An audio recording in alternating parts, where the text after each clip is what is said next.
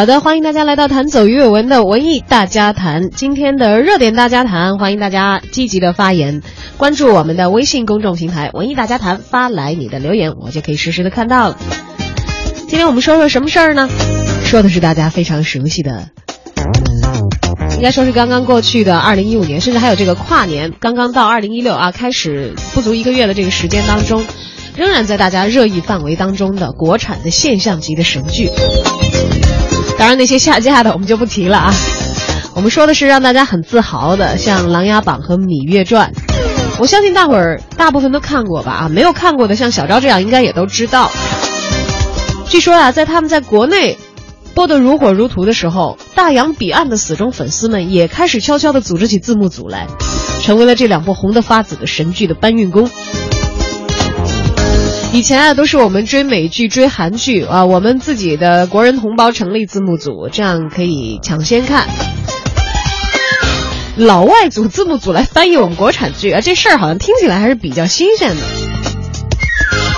在海外的视频网站 Viki 上，中国电视剧的分类呢位居亚洲电视剧的四大分类之一。如果进行详细的检索，还会发现涉及的剧目呢多达六百二十部。搜一搜剧集，像《琅琊榜》《盗墓笔记》《伪装者》《秦时明月》的排序呢，也几乎和国内的热度是相一致的。随便点一个啊，比如说这个去年的，在中国电视剧市场上大火了一把的《花千骨》，你会发现啊，这部剧已经被翻译成了至少十种语言，在面向世界播放。就看到这个场面的时候，其实很多我们的中国观众啊是很欣慰的，因为有一种全宇宙人民都在看中国电视剧的自豪感啊，是抑制不住的扑面而来。随意点开一部中国电视剧，在讨论区翻一翻，你会发现那些讨论和发言的粉丝们的的确确是来自世界各地，有说英语的，有说法语的，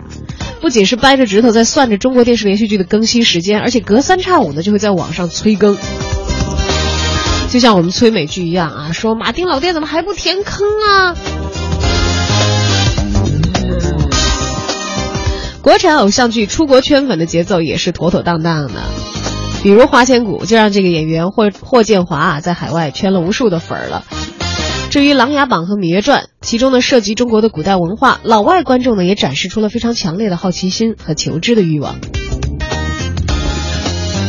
一位外国网友在听说《芈月传》的故事和真实的历史好像不太对应之后呢，还专门发帖请求网友推荐相关的历史资料，称我非常有兴趣，想要知道更多有关中国那个朝代的故事。而中国电视剧的外语版该怎么翻呢？来自剧方的官方翻译，还是网友自发的智慧凝结呢？北京日报记者还专门咨询了各家中国电视剧的公司，得到的官方回应是这样的。出品《琅琊榜》《伪装者》和他来了请闭眼的东阳政务公司称，《琅琊榜》已经陆续在海外播出，具体的翻译是由呢代理方会负责的。至于海外影视字幕组，他们表示没有听说过。而出品《甄嬛传》《芈月传》的花儿影视公司说，《芈月传》暂时还没有在海外播出，三月份左右可能会播出吧。出品《盗墓笔记》和《古剑奇谭》的欢瑞世纪公司称，《盗墓笔记》的海外版目前已经上线。可以看出啊，相当一部分还没有通过发行渠道走到海外的中国电视剧们，已经被很多的字幕组的热心成员搬运出国了。这完全是靠粉丝的热情和字幕组的劳动啊！像我们这类网络的观众啊，被欧美的日韩的这个剧集洗脑多了，突然来这么一回文化逆袭，感觉还真的是挺长脸的。而从目前来看，《琅琊榜》走出去的姿势似乎还是很体面的。全球最大的用户评分网站 IMDB，一百六十位用户给出了九点一分的平均分，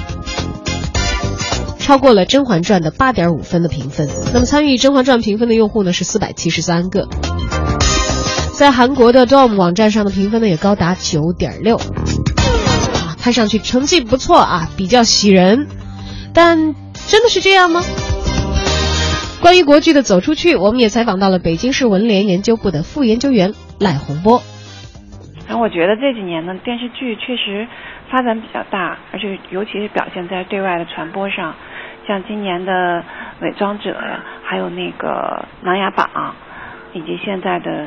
呃一些新的都市剧都向外传播了，这是确实是一个非常好的那个文化现象。一方面呢，它确实表现了我们随着这个经济实力的增长啊，首先是国家经济实力有提升，然后国际地位也有提升，所以有很多很多的这个国外的观众他会开始关注这个中国文化，由由此呢来关注中国的这个电视剧。但是在我们制作上呢，也随着经济实力的提升，我觉得水平也是很很有提高。它这个从我们这三十多年来的走出去啊，确实，嗯，从它的历程来看，从最早的这种。四大名著的这个改编转播，一直到嗯九十年代的这个《还珠格格》呀这样一些娱乐性的产品的出现，但是那个时候就是新世纪以前，基本上还是在东南亚地区，所以我们现在有一个非常好的契机呢，就是这个网络的发展。二零一五年，我们也称为。IP 的这个网络剧的一个大的改编的一个年代，从这个网络文学、网络的创意产品提供给电视剧一些创意的基础，提供一些粉丝的这种跟踪持续的关注，一直到这个从网络这种传播体系的形成吧，我觉得从各方面来看都是初见成效，以至于形成我们今年一个良好的这种对外传播的一个格局。我们看今年这个传播出去之后，还有许多。形成了许多就是跟欧美剧到国内传播的这种形式，有一种叫字幕组的志愿者的这种出现哈，也发现我们的电视剧也也能够集结在全球各地集结很多志愿的这种工作者，给它翻译成各国的文字，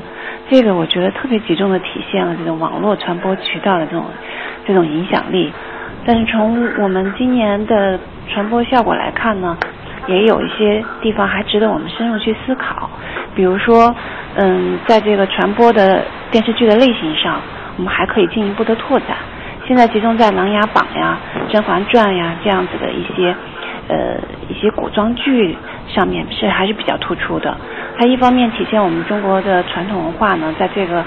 现代的这种传播方式上确实有了一个转换，但是我觉得在这个方面呢，我们还要进一步提升，因为。从题材上还需要进一步的展现现代中国的一些一些好的精神风貌，要更多的展现中国的精神风貌。而古装剧一系列的走出去啊，似乎在口碑上赢得了很好的评级。但是真正的对于我们的国产剧集占领国际市场来说，这是一个强而有力的迈出去的步伐吗？有我们的同行澎湃新闻的记者呢，就采访了一位电影圈的发行人士。这位专业人士称啊，说国产的影片在制作的时候，针对的是国内的观众，其实很少考虑到海外的市场。海外市场呢，只是顺便进行发行。而回到《琅琊榜》，该剧去年的确是成功的登陆了北美，也在北美最大的亚洲电视剧网站 Viki 点 com 上，曾经位居头条的位置，进行过重点的推荐。但是我们来看看这个成绩呢，最终的订阅量啊，到我们这个统计数据的时间为止，只有六千八百二十八。虽然比起《花千骨》三千零六十八的订阅成绩要高出很多了啊，但是再看一看这个网站上其他的亚洲的剧集，像韩剧，随随便便就是五位数，可以说在订阅量上，我们的国产出口剧集还是非常轻松的就被亚洲其他国家日韩的出口剧打败。其实可能换一个角度来看，中国的剧集在外国的待遇待遇到底如何？我们可以看一看它的这个播出平台。刚才只是讲到了网站上这个 Viki 上的一个点击和评论的量，好像从数量级上来说，不如亚洲其他国家的出口的剧集得到的关注多。我们再来看一看这个，其实可能从中最强的吧，《甄嬛传》也曾经走出去过，还登陆过美国。而《琅琊榜》呢是在韩国还有中国台湾地区推出，虽然这些都叫出口，但是播出的平台是不相同的。有一些剧集是在主流的平台播出，有一些呢是在非主流的平台播出。像《琅琊榜》在韩国呢，就是由专门引进华语电视剧的频道中华电视台来播出的。在播出当时呢，也曾经传出收视率很低的这样的一个传闻。在北美，《琅琊榜》则是在线免费可以观看的。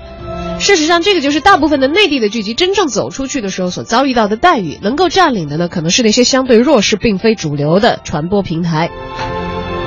花千骨的制作人唐丽君就曾经透露说：“说像是日本的市场，你要是一提美国的话，一提美剧，它可能是一百万美元，韩剧呢可能是二十万美元，但是中国电视剧呢卖的好的，这还是卖的好的，可能只有一两万美元。就这话不是我说的啊，是这个《花千骨》的制作人唐丽君说的，他们所遭遇到的市场的具体的情况。他说为什么卖不高呢？因为我们的制作水准其实还是有问题的，包括在故事方面，外国人未必看得懂。这几年来，唯一一部登上北美主流的收费这样的电视剧观看的网站，那是哪一部呢？还得是这个此前达到现象级的大剧《甄嬛传》啊。经过重新剪辑翻译之后，在用户数超过五千万的 Netflix 播出。这次是大平台了，的确感觉很扬眉吐气，很长脸啊。但是可惜的是呢，登录一个月的时间，订阅的人数只有一点一万人。跟在国内的这个万人空巷啊，大家这个追剧如痴如狂啊，好像形成了一个比较明显的一个对比。当然了，它它那个是一个剪辑版，把八十多集的这个剧集缩短到这个十集以内，可能是有很大一部分的内容的折损啊。但是的的确确，这个成绩既没有办法跟国内的时候他所打下的这个辉煌战绩相比较，也没有办法平向的和在这个网站上其他的亚洲出口的剧集相比较。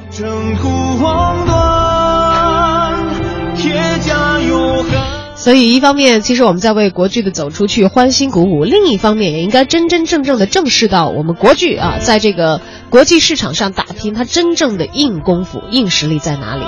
习主席说得好呀，打铁还需自身硬啊！我们要出去打江山的话，首先自己的一身功夫是要过硬的。